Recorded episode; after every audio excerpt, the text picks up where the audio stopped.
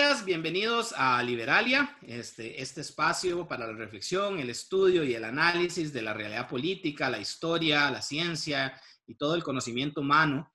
Eh, eh, y estamos esta semana eh, en donde vamos a tocar un tema que está de muchísima actualidad en, en, nuestro país.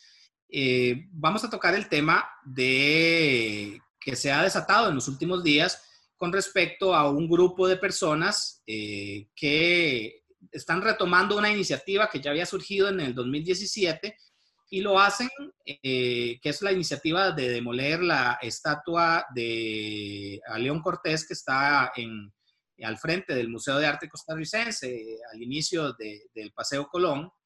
Em, em, y repito, fue una iniciativa que ya se había eh, iniciado, algún grupo de personas, que ahorita no preciso, quiénes fueron, eh, eh, pero de lo cual sí podemos hablar de cuál es su, origen, y que se retomó en esta semana a raíz de los movimientos antirracistas que han estado surgiendo en Estados Unidos a raíz de la muerte de este, eh, esta persona en Minneapolis, Floyd, que fue muerto por un policía de manera brutal, que lo asesinó.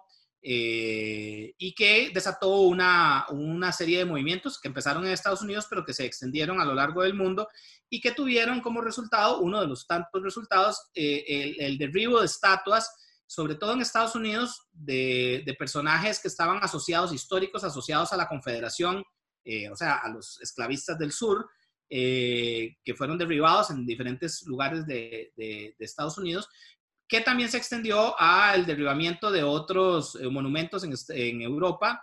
En el caso de, Inglaterra, por ejemplo, se derribó a un, a un esclavista eh, que tenía un monumento en una ciudad inglesa, eh, pero también se derribó a la imagen de Churchill por considerarlo racista.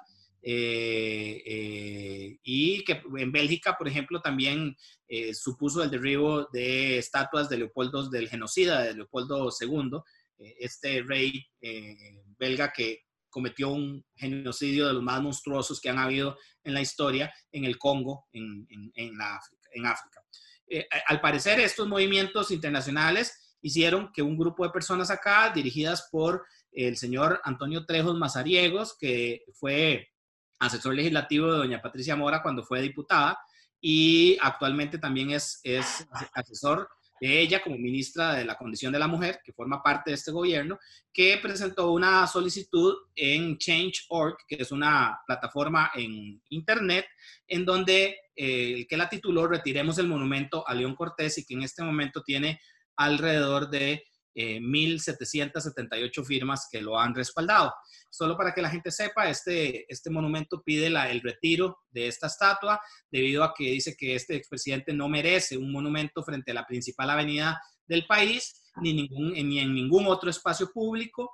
Eh, dice que su legado debe permanecer en los museos y en los libros de historia y, y, dice que eh, eso se debe a que representa el fascismo y el nazismo y da una serie de una serie de razones que ellos eh, eh, elaboran alrededor de la figura de Don León Cortés, eh, entre otros lo llaman que es un, nazi, caudillista, lo acusan de nepotismo, lo acusan de, antisemita, de, dar una serie de leyes que, que corte antiinmigrante, y, de y, de, su persecución con los comunistas. Esas son más, más o menos las, las, las aseveraciones de quienes están promoviendo eh, el derribo de la estatua de León Cortés. Y bueno, pues se ha dado un debate entre diferentes sectores, unos que dicen que sí, que tiene que derribarse, otros que dicen, eh, y entre ellos me incluyo, que la historia no se puede borrar a pesar de que no nos guste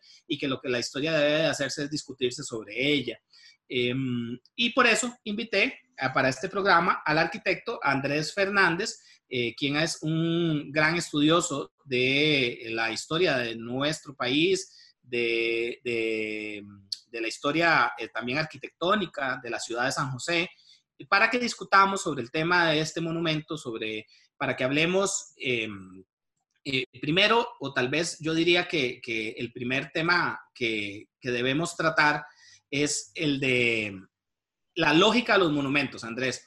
O sea, entender por qué existen monumentos eh, y, realmente para qué los, los sirven. Y luego podemos pasar un poco tal vez a hablar del nazismo, si, es cierto o no, de, Don León, y para después hablar propiamente sobre, sobre la demolición. Pero empecemos sobre la lógica de los monumentos. ¿Cómo estás, Andrés? Bien, Eduardo, ¿qué tal? Este, un gusto siempre acompañarte en esta, en esta fantasía, en este sueño divino de llevar la libertad por los medios que sea a nuestro pueblo y a, y a la gente. Muchas gracias por la invitación, Eduardo.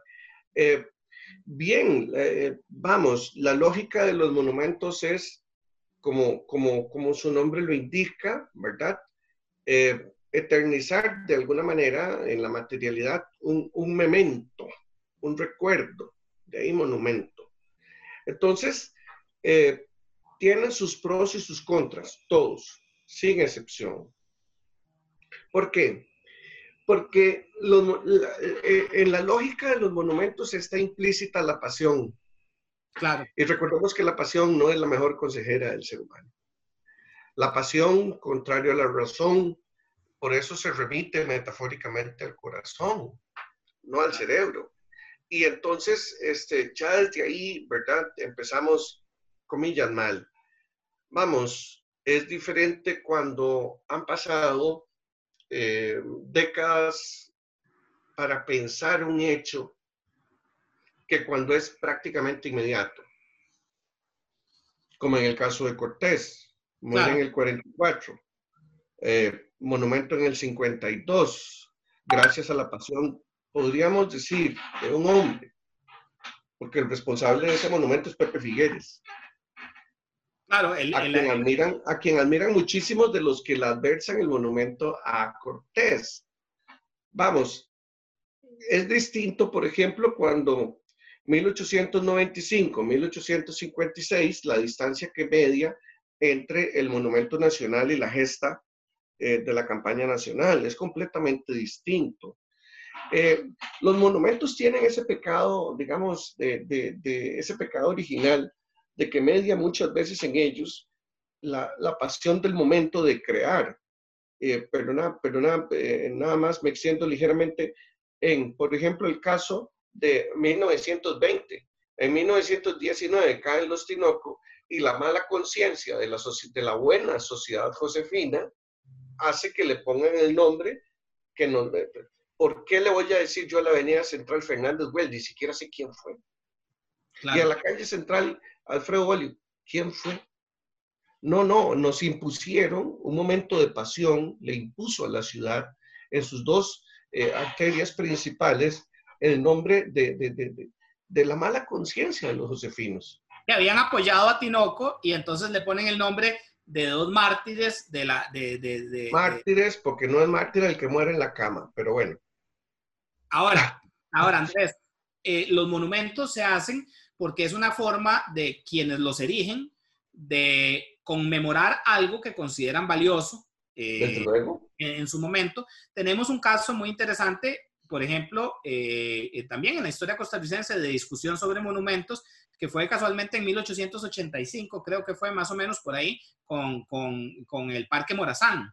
Eh, 87. Eh, 87, con el Parque Morazán, correcto, que los liberales hacen este parque y, resulta que hay una gran polémica en su momento porque Morazán había sido aquel invasor eh, hondureño que había venido a Costa Rica en 1842 a, a, retomar desde aquí la lucha de la Federación Centroamericana y que fue... Una tropa de cholos y, y, y ludópatas y que, le decían groserías a las mujeres en las calles de San José. Y, que fue asesinado el 15 de septiembre en, en, en, eh, en, el Parque Central.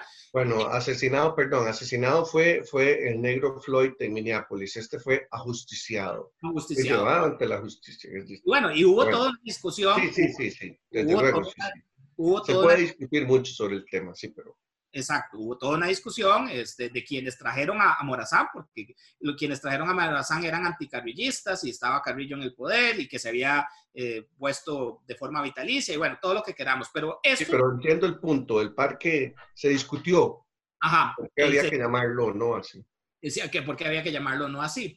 Eh, en el caso de, del monumento a Cortés, tal vez podemos hablar que fue, como vos lo decís, don Pepe Figueres, o sea, los triunfantes de la, de la, de la guerra. don Pepe, hablemoslo claro, un hombre que, que entra en una revolución que gobierna de facto, es decir, de forma dictatorial durante... Un golpista y un dictador, José Figueres pues, Ferrer. Exacto, durante dos años eh, eh, gobierna de forma... sí, un poco más de año y medio. Año y medio, más o menos. Y que luego cuando queda, este, eh, o sea, esto se erige en, en 1952, ¿es verdad? 52 durante la, durante la presidencia de Ulate, pero el movimiento viene a raíz de que, de que el anticalderonismo, tanto el latista, viejo liberal, como el figuerismo, pseudo socialdemócrata, eh, impulsan la iniciativa. Ok. Andrés, eh, entre las cosas que se le reclaman eh, o, de este reclamo que se está dando, es interesante porque se centra, de lo que veo yo en la, en la petición, se centra en tres, en varios elementos.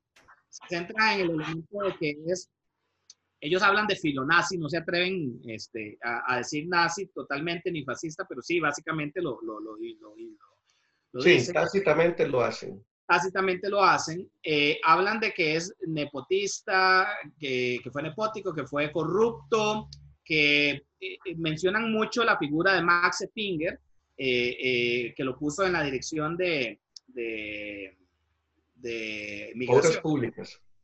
Sí, pero también en la de migración estuvo... Eh, ah, e, eso, sí, que no está aprobado, por cierto. Sí, bueno, ahí ellos dicen que, ellos, está ahí.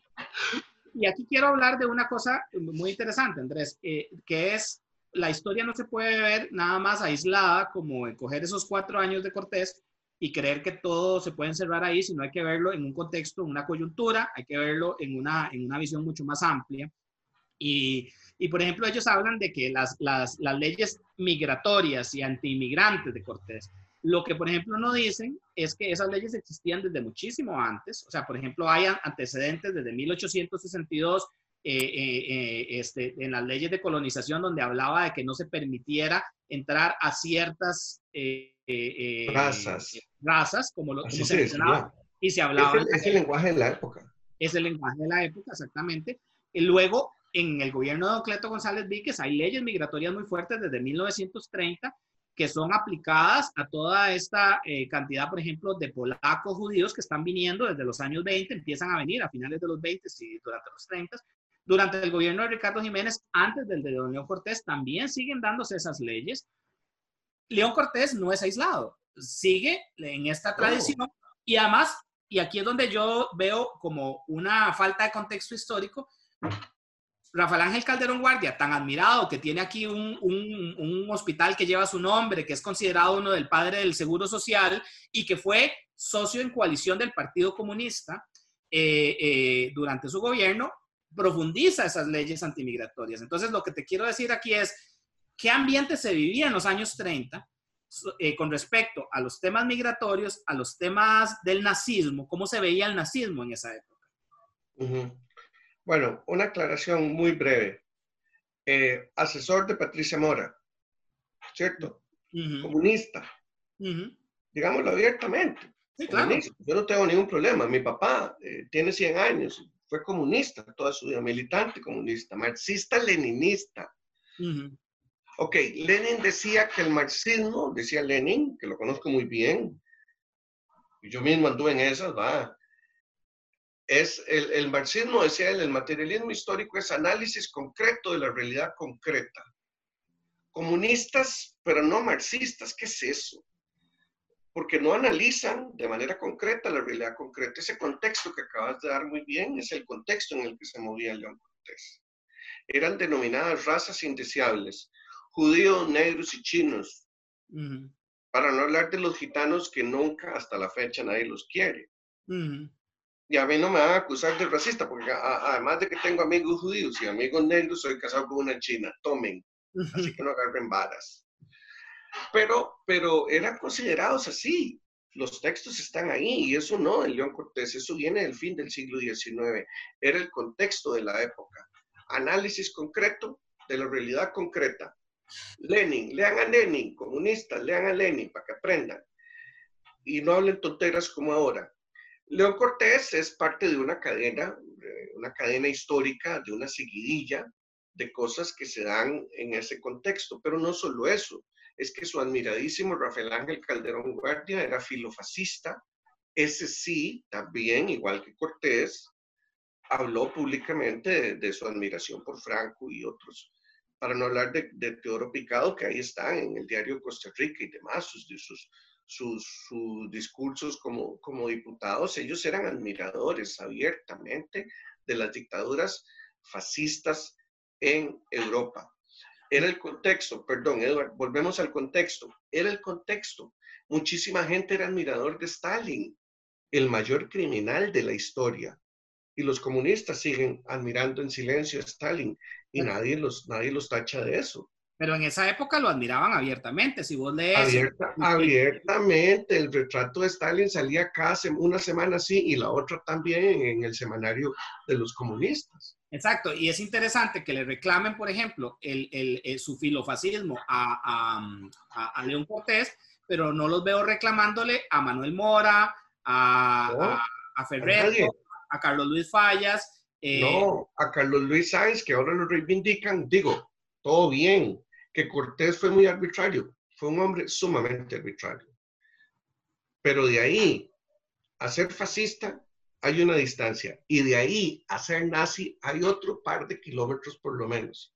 Porque además la izquierda internacional, es decir, el comunismo dirigido por Moscú y ahora por el Foro de San Pablo, eh, desde luego hay una continuidad histórica entre ellos y genética, eh, ha sido muy exitoso en el uso del discurso.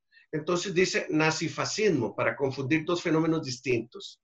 Una cosa es el fascismo autoritario y otra cosa es el nazismo totalitario. Totalitarios son el comunismo y el nazismo. Los distintos tipos de fascismo que hay son otra cosa. Y aquí quiero, aquí quiero traer, para traer más contexto, eh, eh, a quienes quieran leer de verdad la historia, entendiendo,la eh, en su momento, en América Latina ya no hablemos de Costa Rica, durante los años 30, los partidos de filiación hacia el nazismo eran y había una serie de personajes en diferentes países, en países como Argentina, donde había habido una inmigración alemana grande y que, ya, y que tenía una gran cantidad de partidos o de admiradores. Por ejemplo, te voy a poner un personaje que muchos se van a sorprender de su nazismo, y, de su, y que ese sí abiertamente, y que tuvo una revista abiertamente eh, este, antisemita, que fue José Vasconcelos en México. Nada más y nada menos, admiradísimo hoy. Eh, José Vasconcelos, cuyo nombre lleva a la biblioteca más grande de, de, de, México, de ese país. Supongo que habrá que quemarla entonces. Eh, bueno, ahí es donde viene el punto. José Vasconcelos fue ministro de Educación, el primer ministro de Educación de México, del PRI, fue candidato a presidente en 1929. Es, es el gran impulsor del renacimiento mexicano en la pintura mural con todos los maravillosos pintores izquierdistas extraordinarios. E, e, e, exactamente, y ese José Vasconcelos que tanto eh, promovió a Rivera, a Siqueiros, a, todo el muralismo mexicano, que es, del cual admiran muchísimo la izquierda, tuvo, llegó a tener una revista eh, en, México, escribir en ella y ser su director, Timón, que era abiertamente antisemita, filonazi, y donde, digamos, por ejemplo, ponía chistes como, por ejemplo, decir que eh, Dios estaba haciendo una gran labor barriendo el mundo con los judíos. Eso decía José Vasconcelos. Dios mío, o sea. Esto decía un genocida, Un genocida eh, literario. Eh, eh, exactamente. Y ese es, este, como les digo, el nombre que lleva la biblioteca más importante de México y N cantidad de cosas que hay en, en México. No, no, y como te digo, el gran promotor de ese renacimiento mexicano extraordinario, uno de, las, de los grandes momentos de la plástica hispanoamericana. Claro.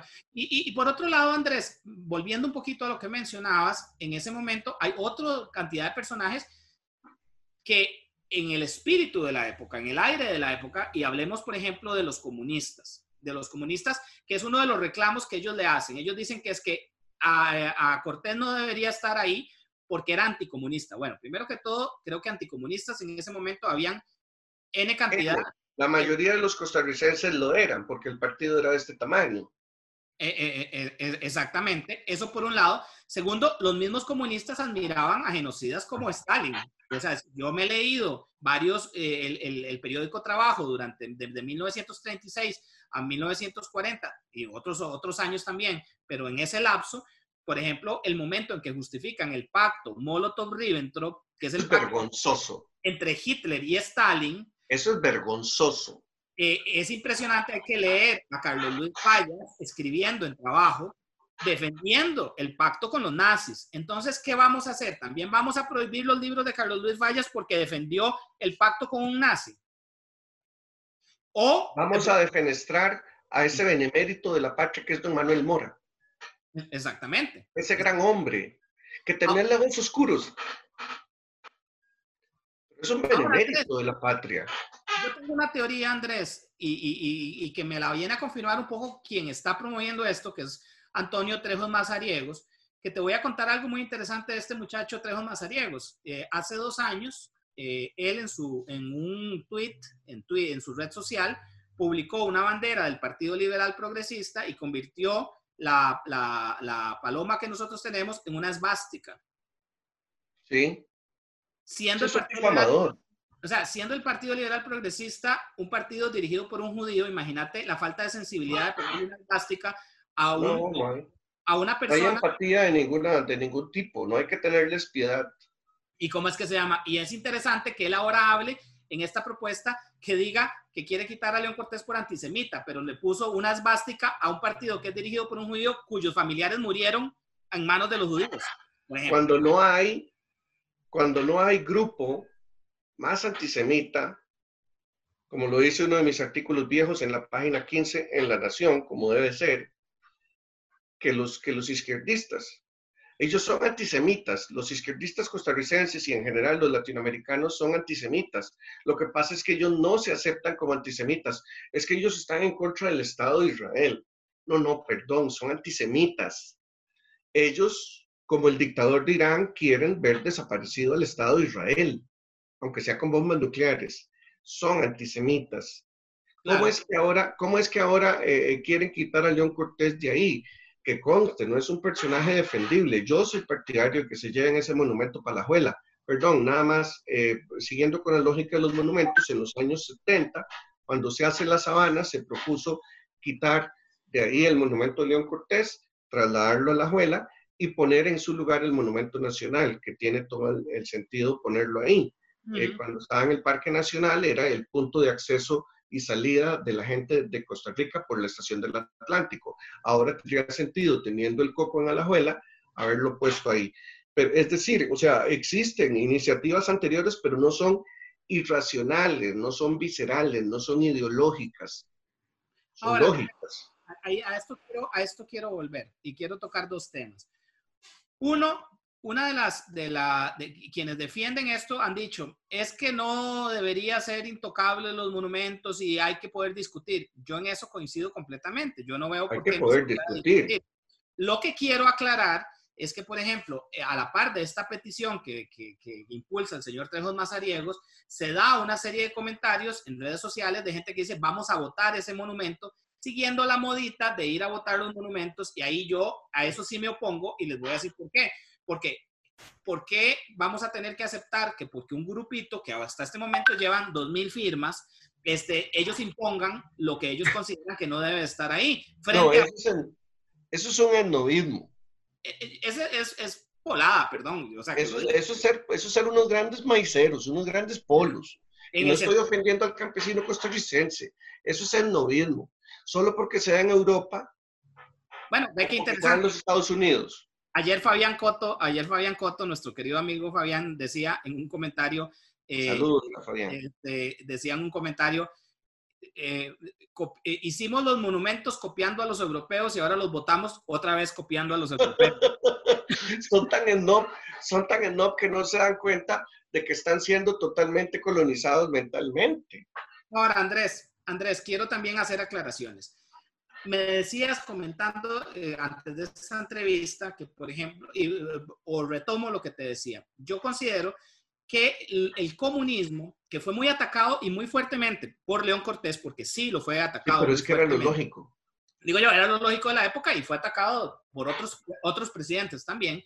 Eh, yo siento que están sacándose una vendetta histórica eh, eh, con Cortés en el sentido de que ellos, él fue un ferviente anticomunista, como fueron muchos otros demócratas en América Latina, fervientes anticomunistas. Sí, sí, sí. Cortés no llegó a prohibir el Partido Comunista, Pepe Figueres sí, después, por ejemplo. Solo Pero es que Pepe Figueres es, como es estatista, como ellos, porque en realidad no son socialistas, son estatistas, quieren que el Estado predomine sobre todo, a veces no lo tocan. Y es el principal responsable del monumento de León Cortés. Y, no, y, aquí, eh, y a eso voy.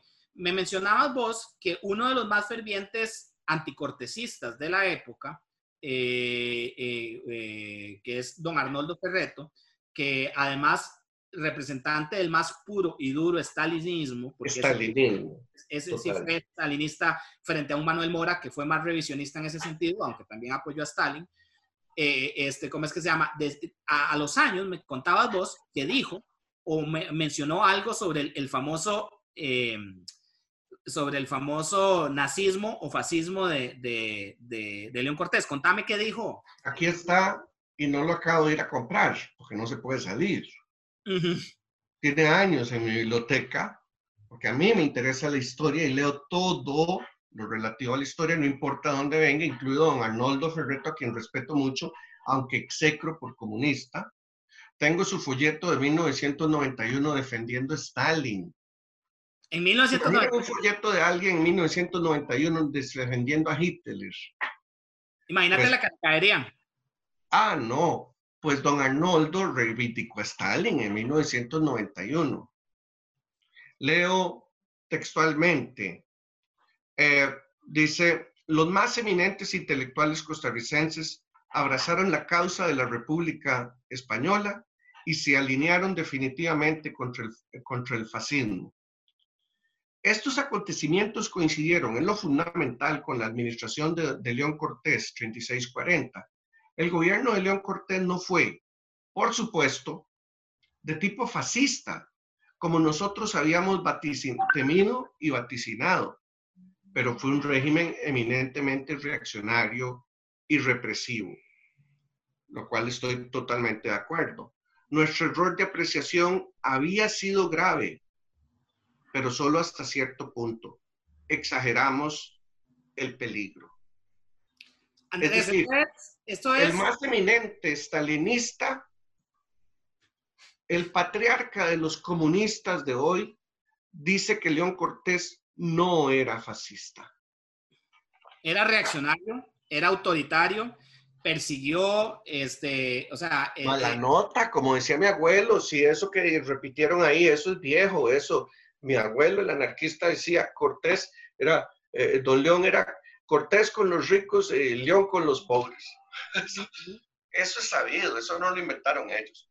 E, exactamente. Y digamos, por ejemplo, y ahí es a donde viene mi otro punto, Andrés, que, definitivamente si nos ponemos a, a, eh, a, sacarle los trapos sucios y que repito, que ahí tenemos que hablarlos, tenemos que hablarlos a, a, los personajes, resulta que le vamos a encontrar a todos lunares, a todos les vamos a encontrar, te voy a poner un ejemplo de lo que decían ahí, eh, en, la petición, hablan de nepotismo y hablan de, mm, represión a la prensa. Y te voy a poner, y te voy a poner otro ejemplo. Te voy a poner un, o sea, si, si fuera por eso, nos tendríamos que venir desde, desde Braulio Carrillo en adelante eh, con todos y todos no, Desde antes.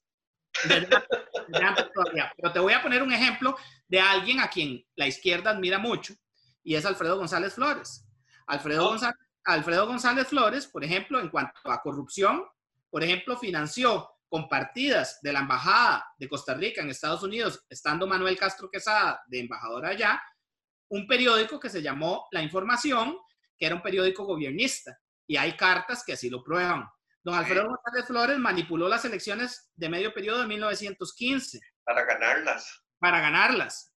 Don Alfredo González Flores fue bastante nepótico, puso a su padre y a su hermano como primero y segundo designado de la República, que es básicamente los vicepresidentes.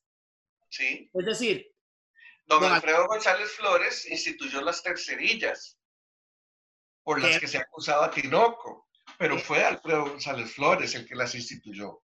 Que, que expliquémosle a la gente qué son las tercerillas, que es la reducción del salario de los empleados públicos en un momento de crisis, donde, les, donde les pagaban como un tercio del salario, ¿correcto? Un tercio del salario, pero como yo tenía dinero para comprártela, te las compraba a vos y a vos y a vos y a vos y a vos y las cobraba y el gobierno a mí sí me las pagaba completas.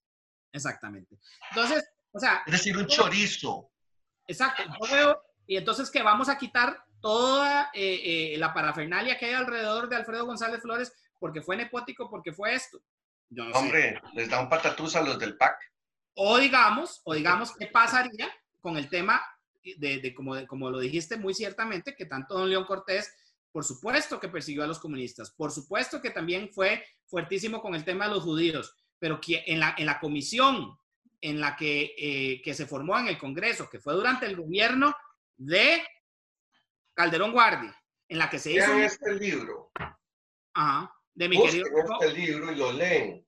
Jacob Shifter, El judío en Costa Rica, la, más fuerte persecución contra los judíos se dio durante el gobierno de su admiradísimo Calderón Guardia, el amigo personal, el que operó personalmente a Manuel Mora. Durante ese gobierno católico, filofascista, admirador de Franco, de Rosario a las seis de la tarde, ahora, ahora que hablan del Estado laico, estos muchachitos, son estos mismos jovencitos que no conocen la historia de Costa Rica, lean ese libro, busquen la información, no hablen papaya. Por ejemplo, vamos, vamos a quitarle el nombre al Hospital Calderón Guardia, cuando este hombre fue el responsable de esa reforma social esencial, hoy columna vertebral del sistema de, Costa Rica. Vamos a quitar su monumento de la Plaza de las Garantías Sociales. ¿Por qué? Bueno, te voy a leer el reglamento de inmigración que, eh, que, dictaminó, que dictó eh, Calderón Guardia en 1942.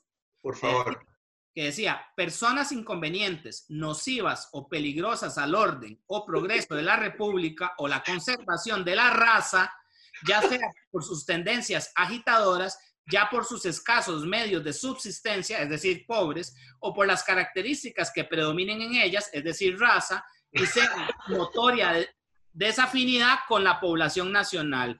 Reglamento emitido por el doctor Calderón Guardia, firmado por él en 1942. El gran humanista era racista. ¿Ah? El gran humanista era racista. Bueno, es que exactamente. Y Vamos a defenestrar la obra del doctor Calderón Guardia, que es inmortal, su obra, porque él tenía determinadas características. O te pongo otro ejemplo para llevarlo a las filas comunistas.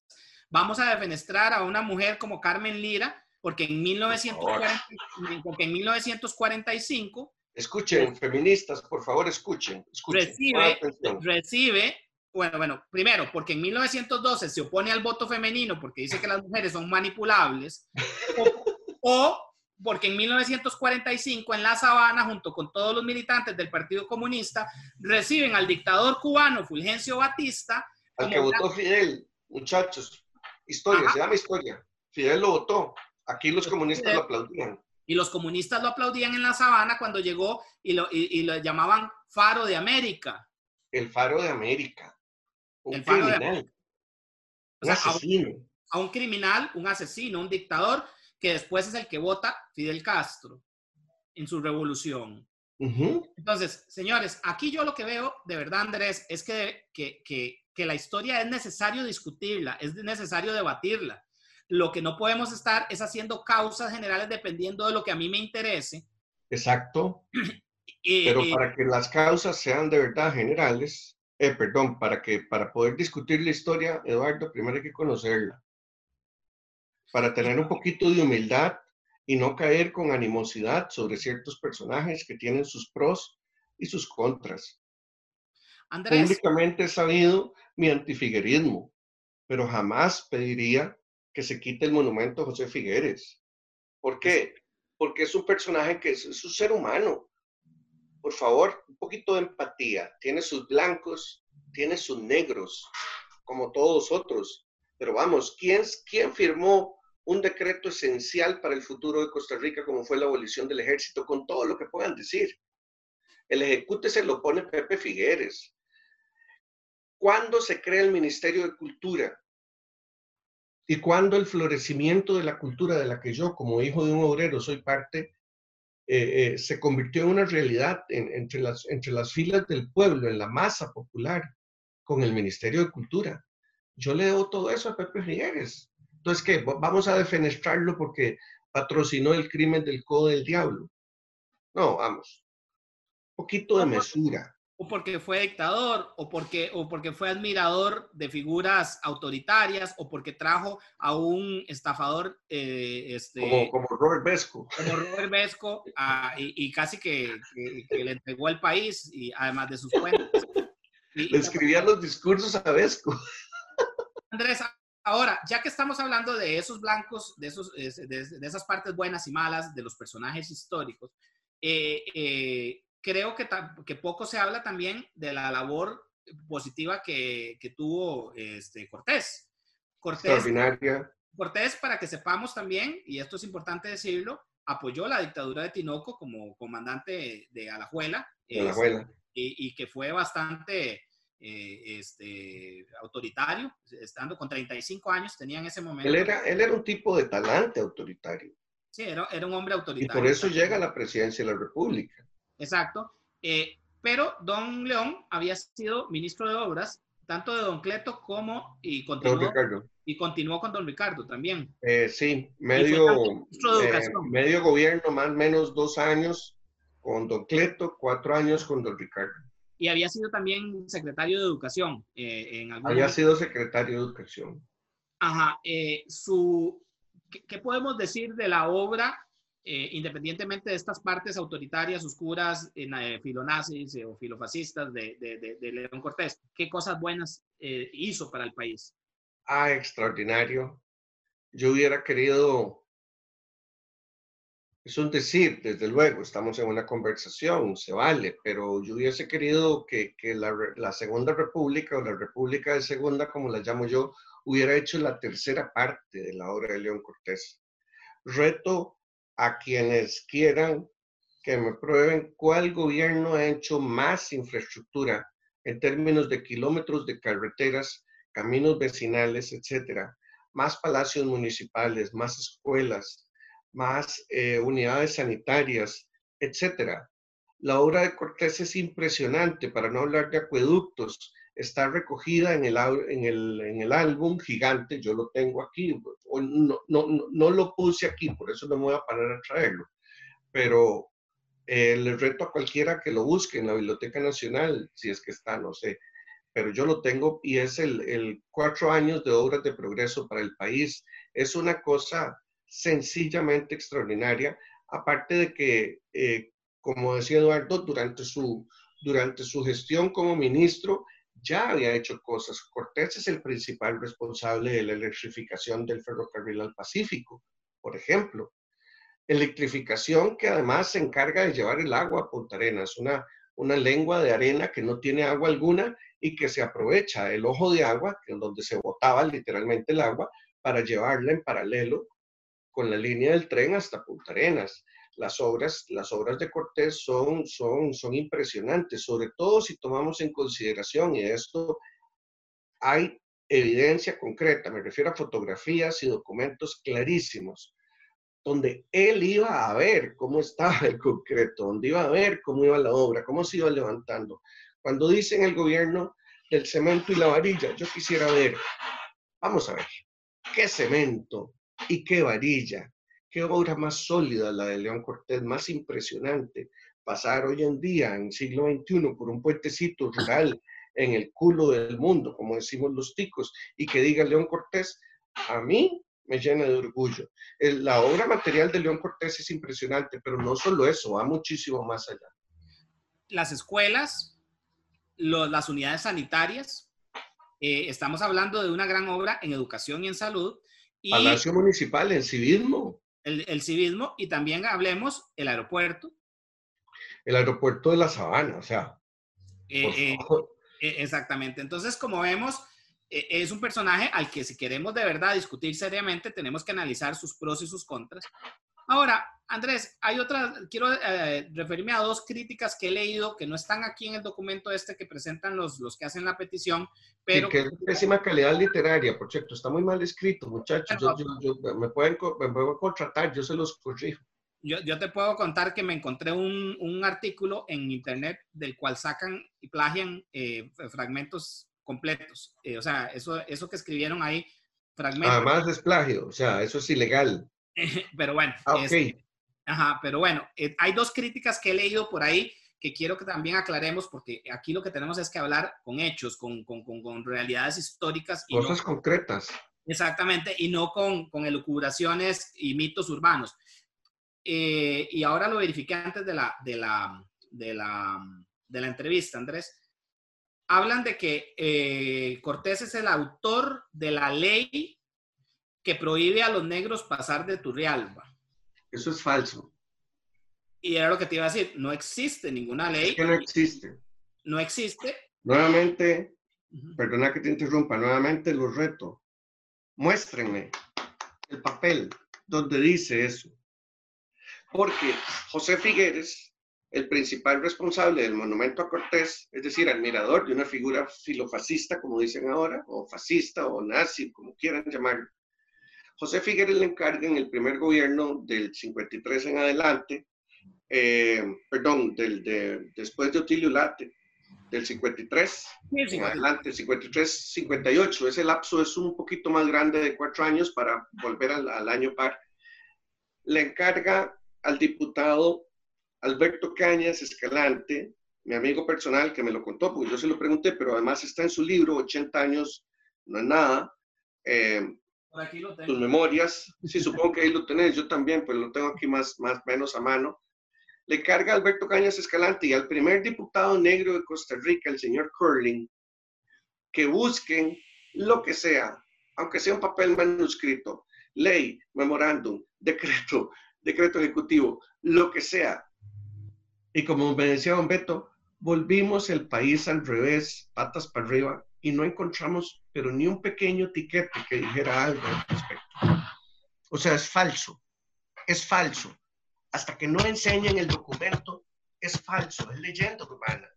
Nunca Costa Rica prohibió la entrada de los negros al Valle Central, hablando de la familia Curling, con la que tuve relación porque fue mi casera doña doña Consuelo Curling, una descendiente de ellos, los Curling vendían helados deliciosos en los años 20, cuando se estrena el Teatro Raventós, el médico Salazar hoy, los Curling ponen una soda, que es la que hizo famosa cerca del Parque Central, sus famosos helados.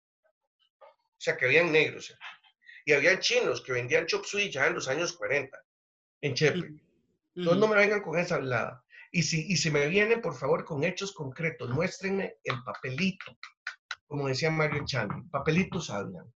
Ahora, Andrés, sí, definitivamente esa era una época en la que se miraba a Alemania de una manera eh, este, diferente. Obviamente estamos hablando que el gobierno empieza en 1640, estábamos hablando que no había empezado la guerra, obviamente no se conocía, eh, sí se sabía, por supuesto, de las persecuciones a los judíos porque habían empezado desde 1933 o antes todavía. Sí, sí, este, eh, ¿Cómo se llama? Por eso se estaban viniendo este montón de, judíos, sobre todo polacos. Los que lo olieron se vinieron, sí. Pero, pero también entendamos que en esa época había una gran admiración por la Alemania que había quedado destruida después de la Primera Guerra Mundial, que había pasado la, la República de Weimar y que, y que había sido tan, tan golpeada por la paz de Versalles y que se había levantado económica y militarmente, y entonces había un montón de gente que no vio, que siempre sucede, en esos líderes que los primeros los admiran mucho, y aquí hablo de los Bukeles y de los Bolsonaros que dentro de la derecha a veces admiran tanto y después se vienen encima de los mismos liberales, por decirte algo. Exacto. Eh, este, porque hablemoslo claro, el, el, nazismo fue antiliberal completamente. Este, es antiliberal de raíz. E, exactamente, como fue anticomunista también, ¿verdad? Este, ah, es que eso es, pero eso es un amor de, hermanos. Este, es un cainismo, es un cainismo. Eh, pero digamos, en esa época Hitler era visto con gran admiración. Es más, el hijo, uno de los hijos, ¿verdad? De, de Don León.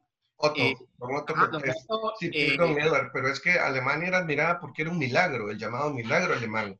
O sea, tenemos que comprender hoy eh, a, quienes comparten este, este espacio de, Eduardo Brenes Liberalia, que aplaudo y, siempre estaré ahí para apoyarlo, eh, es que Alemania se levantó de las cenizas. Entonces era un milagro, el milagro alemán, y quien lo conducía en apariencia era Adolfo Hitler. Pero por otro lado, que, perdona que te interrumpa, pero por otro lado hay algo importante. La República de Weimar estaba destinada a caer porque se le echaron los nazis, pero los comunistas la querían votar. En ese momento los comunistas levantaban el puño izquierdo y los nazis levantaban el puño derecho. Y si los nazis andaban de pardo, los comunistas andaban de negro. Y se agarraban todos los días, todo el día en todos los estados alemanes. De manera que eh, la, alternativa era Hitler o Stalin, pero alguien va a mandar a Alemania. Y Hitler era nacionalista, que es una enfermedad del alma. Sí, que es terrible. El nacionalismo es una enfermedad psiquiátrica, pero eso es otro tema. Pero el nacionalismo es una enfermedad del alma. Entonces, el, el, Hitler era nacionalista. Optaron por Hitler mayoritariamente. Pero los comunistas estaban en contra de la República de Weimar tanto como... Querían votar, ellos no son demócratas, nunca lo han sido nunca lo han sido. O sea, y, entonces, por ejemplo, todavía cuando yo veo en esta, en esta, en esta petición que una de las razones es por ser anticomunista y porque perseguía a los yo también me pregunto, eh, ¿qué pasó cuando los comunistas se aliaron con el calderonismo y persiguieron a los oposicionistas con, con, con, con grupos de choque? Por las Salían con blackjack, con cachiporras de metal forradas en cuero a golpearle la cabeza a las personas. Por eso el Partido Comunista desapareció por la represión de Figueres, sí, pero con una base de apoyo ciudadano, sobre todo en las cuatro grandes ciudades, grandes comillas, San José, Heredia, Cartago, Alajuela, porque los ciudadanos de esas, los ciudadanos urbanos de Costa Rica sufrieron la represión del comunismo en carne propia, literalmente. Cuando los comunistas se alían con el calderonismo, que es un partido oligárquico, porque eso de que la oligarquía de, traicionó a, Calderón, no me joda, una parte de la oligarquía traicionó a Calderón, los otros siguieron apoyándolo, pero, pero los grupos de choque, los grupos terroristas eh, ciudadanos los ponen los comunistas. Y fue una represión terrible contra la gente que era opositora al gobierno. Punto. y eso está, eso está documentado. Eso está documentado. Sí, por supuesto. Y, y, y, Dave, yo tengo el caso personal de, de, mis tío abuelos que fueron muertos. Los infantes. Los infantes en Dominical por, por, por, tropas que andaban, gobiernistas y comunistas, al mando, uno de Carlos Luis Fallas y otras del, del coronel Tavío. Los, los asesinaron. Los asesinaron, a mis tíos los asesinaron. Los enterraron en la playa. Exactamente. Y, y, y de esa represión comunista Claro que se habló después de la guerra, porque los triunfadores sí hablaron de ello, y, o sea, yo eso no lo voy a negar, pero ahora pareciera que eso no existió, ahora pareciera que toda la represión solo fue hacia el lado comunista, y, no, se habla de todos también las... no, los comunistas ejercieron una represión muy férrea y muy mala nota contra la población eh, opositora. Y eso está, insisto, eso está claramente documentado. Ahora, Andrés. perdón. No, que te quería decir, ahora ya volviendo al, a este tema, que en realidad yo te voy a ser muy franco, estos temas los sacan muchas veces la gente afín al gobierno en las semanas en que vienen malas noticias económicas. Eh, claro, para desviar. Claro, esto es una pantalla de humo para que no nos cuestionemos las estupideces que está haciendo Carlos Alvarado y Marcelo Prieto desde la presidencia. Eh, eh, exactamente, y entonces lanzan estas cortinas de humo para que, para que hablemos de esto yo, yo aún así tomé la decisión de hacer este programa porque creo que ya no podemos seguir permitiendo que se, que se tergiverse la historia de esa manera y hay que presentar, y, aquí, y no, estoy diciendo hablar de versiones, estoy hablando de que por favor pruébennos que esto que hemos dicho no es cierto. O sea, por con, favor. Con, con hechos, pero yo tomé la decisión de discutir este tema porque es muy fácil dejar que se digan tantas mentiras y después esas mentiras van calando y se van quedando en la mente de las personas. Van calando y sobre todo entre la gente joven que ignora la historia y que es fácilmente manipulable. Y que no la lee. con hechos. Eh, perdona, eh, este libro, para que no me remitan a leerlo, porque lo tengo, desde que salió. Utopías de quietud. Utopías de ¿eh? quietud. Utopías de quietud, cuestión autoritaria y violencia entre las sombras del nazismo y el dilema antifascista, Costa Rica, 1933-1943. Eh, de Denis Arias Mora. Eh, ni siquiera este libro, muy bien escrito, muy bien documentado, un magnífico libro de, de historia que recomiendo a quienes les interese de verdad y seriamente el tema, ni siquiera este libro puede llegar a algo concreto en términos de ese supuesto nazismo de Cortés. Lo leí, lo leí con cuidado, con pinzas dos veces para ver si podía determinar algo seguro, firme y documentado sobre Max Finger, una figura que me apasiona enormemente. Max Finger, el ingeniero ese que mencionó ahora Eduardo. Eh, jefe del partido nazi en Costa Rica, jefe del partido nazi en Centroamérica, pero ni siquiera este libro, que es tan bien documentado, llega a algo concreto, puede decir algo concreto al respecto. Muchas insinuaciones, muchas manifestaciones, pero casi todo es coyuntural. Es que no hubo, no hubo aquí un fenómeno fascista abiertamente, como si hubo un fenómeno comunista que apoyaba los crímenes de Stalin abiertamente, que callaba los crímenes de Stalin, que cayó los Gulag, que cayó la matanza por hambre de Ucrania, que ya había sucedido, y que cayó sucesivamente todos los crímenes de Stalin durante la Segunda Guerra Mundial, para no hablar de que Stalin es el socio clave del eje, porque la, primera, la Segunda Guerra Mundial empieza con el eje, ¿verdad? Que es Tokio, Roma, eh, Berlín y Moscú porque recordemos que empieza con la invasión de Roma a Etiopía, con la invasión de, Tokio a China, con la invasión de, Berlín a Polonia y la, la, mitad de Polonia y la otra mitad. La de Rusia. Stalin invadió Finlandia y se dejó los países bálticos. La, primera, la Segunda Guerra Mundial inicia con el eje de esas cuatro potencias, solo que después Stalin se quita cuando le dieron culo vuelto, como decimos los ticos. Y aquí... Pero, eso, eso, eso, eso, eso no, eso no lo habla. Y hay que hablarlo porque son hechos. La invasión a Finlandia son hechos y Finlandia todavía tiene un pedazo de tierra que Putin no se los va a devolver. Esos son hechos.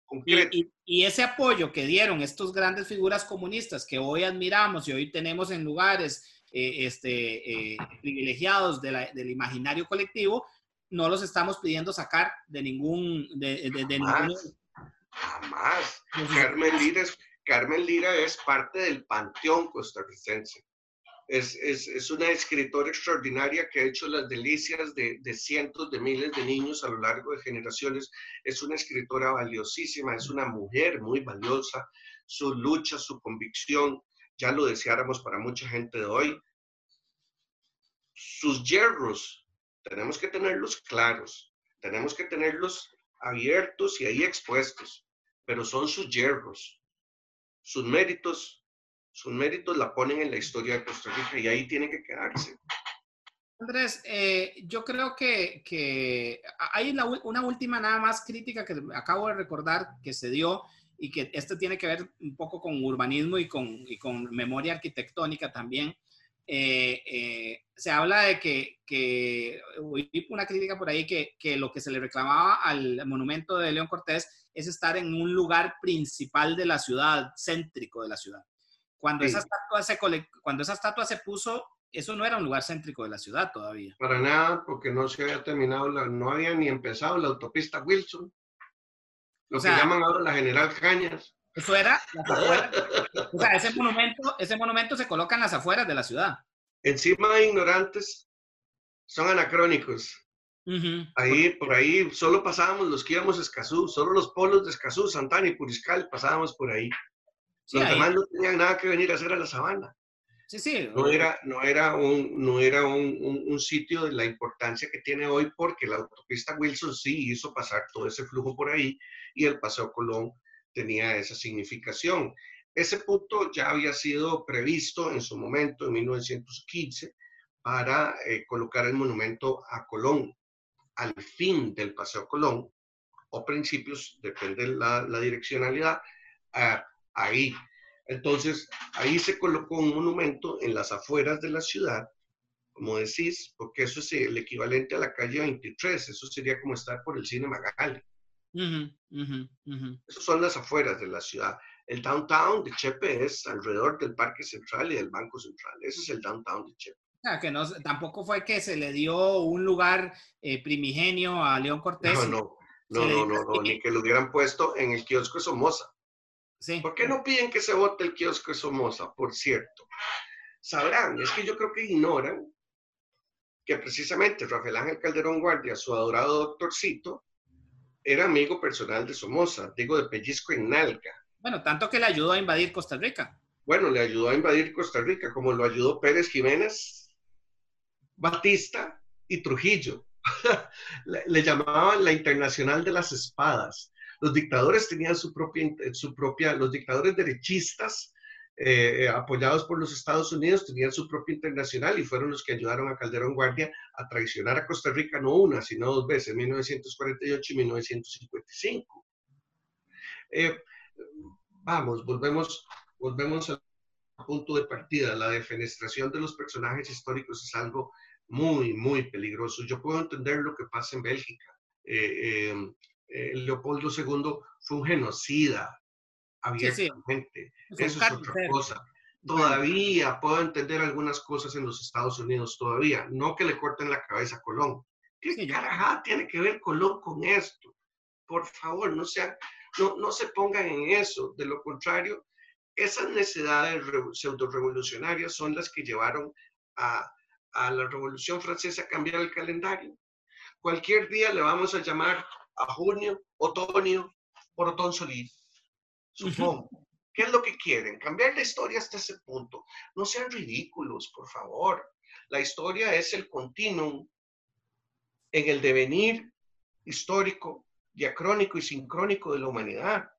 Entonces, los personajes que ahí actuamos en la palestra, tenemos blancos y negros. Un poquito de recato, por favor. Y estamos claros, Andrés, que, que por supuesto que los monumentos pueden cambiar de lugar, estamos claros que podemos poner o exaltar a alguien hoy y exaltar a alguien mañana porque las sensibilidades cambian. Eso no es lo que se está discutiendo. Yo creo que aquí lo que se, eso no se discute. Aquí yo creo, y yo quiero decirlo muy claramente, Andrés, aquí yo lo que discuto es el querer imponer a los demás mi narrativa sin discusión, porque cuando... Como una minoría. Ajá, una minoría. Segundo, pero han llegado a 2000, me dijiste. Están han llegado a 2000, pero Andrés, no solo eso, es que aquí hay un engañito que yo quiero hacer ver también y que es decir que esto es una iniciativa ciudadana. Y te lo voy a poner así. No, no es una iniciativa ciudadana. Cuando Antonio Trejos Mazariegos, que es asesor de una ministra de Estado, de gobierno, o sea, es decir, trabaja con el gobierno, y, parte de las personas que están propulsando esto es una hija de una vice, ex vicepresidenta, que es Marisa Batalla, y un exfuncionario alto de Casa Presidencial, que hasta formó parte de la UPAD, ¿verdad? Este, este muchacho. Ah, Alejandro, de, la Stasi, este, este, este, Alejandro Madrigal son de los que están propulsando esto y de los que hablan de esto. Yo esto lo veo muy oficial. O sea, cuando, cuando está tan cercano al poder, me parece muy oficialismo. No digo que lo esté haciendo el gobierno propiamente dicho, pero está haciéndolo gente que está muy cercana al poder. De derecho no, pero de hecho sí. Es gente que está muy cercana al poder, como la que como la que en su momento dirigió el monumento de León Cortés. Ah, sí, que estaban muy cercanos al poder en ese momento. Vamos, vamos, por favor. Si usamos un rasero, usémoslo para todos. Lo de ustedes, jóvenes, no es una iniciativa ciudadana, es una ocurrencia de chiquitos ignorantes de la, de la, historia de Costa Rica y sin criterio suficiente para sopesarla en lo que pesa la historia. La historia pesa, la historia es como la carcacha de una tortuga. La llevamos en la espalda y la llevamos todos como sociedad y como individuos. Comprendan eso, comprendan que, que las cosas no son blanco y negro, que hay un, un enorme espectro de, de, grises entre el blanco y el negro que hacen que maticemos eh, precisamente cómo tomamos las cosas cotidianas, porque lo que pasó, pasó, no, no, no, no podemos simplemente condenarlo de esa manera. Esas defenestraciones son muy peligrosas porque al margen de que vengan de, de, de, que tengan una genealogía oficial, como en este caso, que es doblemente peligroso, son totalitarias. Eso sí es Ahí se les sale, se les sale, jóvenes, la vena totalitaria. Si esto es una iniciativa ciudadana, si de verdad es ciudadana, tiene que ser republicana y liberal. Hablemos, conversemos, no lo hagan en redes sociales, conversemos, salgamos a los periódicos, vamos a la televisión, vamos a la radio, hablemos. Debatamos. Con especialistas como yo y conversemos primero, antes de lanzar simplemente la propuesta de empezar a descabezar estatuas por él. No sean irresponsables. Me encanta eso que acabas de decir, Andrés, porque eso es el, el objeto de este programa, que se discuta, que se debata, y por eso yo no y por eso yo no quise dejar pasar la ocasión para hablar sobre este tema, porque me parece que lo que es necesario antes de ya pedir que la voten es hablemos de esto, hablemos de estas tratados. Vos mismo, y aquí quiero decir, vos mismo al principio dijiste, yo estaría de acuerdo en que la pasen a la abuela, por ejemplo, y que pongan... Que se la lleven, si nada tiene que estar haciendo León Cortés ahí bueno, es, exacto. Y, ese es el tipo de debate que debemos proponer, que debemos dar y debemos entender. Y yo hay otra cosa que le quiero hacer ver a estos muchachos, sobre todo los muchachos más progresistas del PAC y pues, del Frente Amplio, que suelen ver todo tan en blanco y negro como lo hacen los evangélicos, por ejemplo. Este, quiero decirles una cosa. Es que son creyentes al fin y al cabo ambos, perdón. Ajá, ¿se imaginan ustedes en un gobierno, en un potencial gobierno neopentecostal, que es totalmente posible. Quedaron de primeros en la elección del 2018, en la primera ronda. ¿Qué pasaría, por ejemplo, si a ellos les parece y les ofende que pongan que, la, que el busto de un Joaquín Gutiérrez, eh, escritor comunista, esté en los jardines del Teatro Nacional? En el Teatro Nacional. ¿O qué pasaría si consideran que, que, que Manuel Mora no es digno porque era un gran comunista? Y entonces vamos... Y, era ateo. Y era O ya ni hablemos desde la herencia liberal que se les ocurra quitarnos a un Próspero Fernández o a un Bernardo Soto de, de, nombre de las autopistas porque ellos fueron los que autorizaron el matrimonio civil y, y el divorcio, ¿verdad? Y, y cabe dentro de las posibilidades de que lo propongan. Entonces, entendamos que cuando nosotros queremos imponerle a los otros lo que pensamos o cuando queremos borrar de la historia las cosas, eso no lo pueden hacer a nosotros todo el tiempo. Por eso es mejor dejar en un diálogo, y por eso es mejor dejar, y yo lo hablo desde una perspectiva liberal, por algo soy liberal, a que discutamos, a que debatamos las ideas y no que tratemos de descabezar ni de borrar. Andrés, te agradezco muchísimo, de verdad. Yo creo que, que lo hemos abordado el tema. No sé si hay algo que querés dar de cierre, pero para mí creo que abordamos el tema de una manera muy interesante. No, no, este, nada más este, recomendarles que estudien, que leen. Esta es la biografía de León Cortés, que, que, que lean su correspondencia, que, que estudien, carajo, que profundicen en las opiniones. Si tienen un credo, todo bien, a mí no me importa que sean comunistas, eso está bien, yo lo fui, mi papá lo sigue siendo a los 100 años, eso no hay ningún problema, pero estudien estudien, lean. Las convicciones tienen que llevarse con un grado de conciencia tan grande como la pasión. Pero la pasión, como empecé diciendo al principio del programa, la pasión es mala consejera. Entonces, equilibren la pasión con la razón.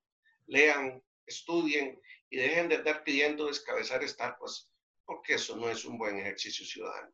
Yo creo que, es más. Hay que pensar yo lo veo más como moda y como ganas también de postureo, pero bueno, eso... Eso no es lo mismo. Y yo creo que... Muchísimas gracias. Gracias, Andrés, por estar aquí en Liberalia y les pido a mis em, escuchas y las personas que me ven en Liberalia que eh, nos acompañen en el próximo programa que tendremos en algunas semanas. Muchas gracias y hasta luego, Andrés. Encantado.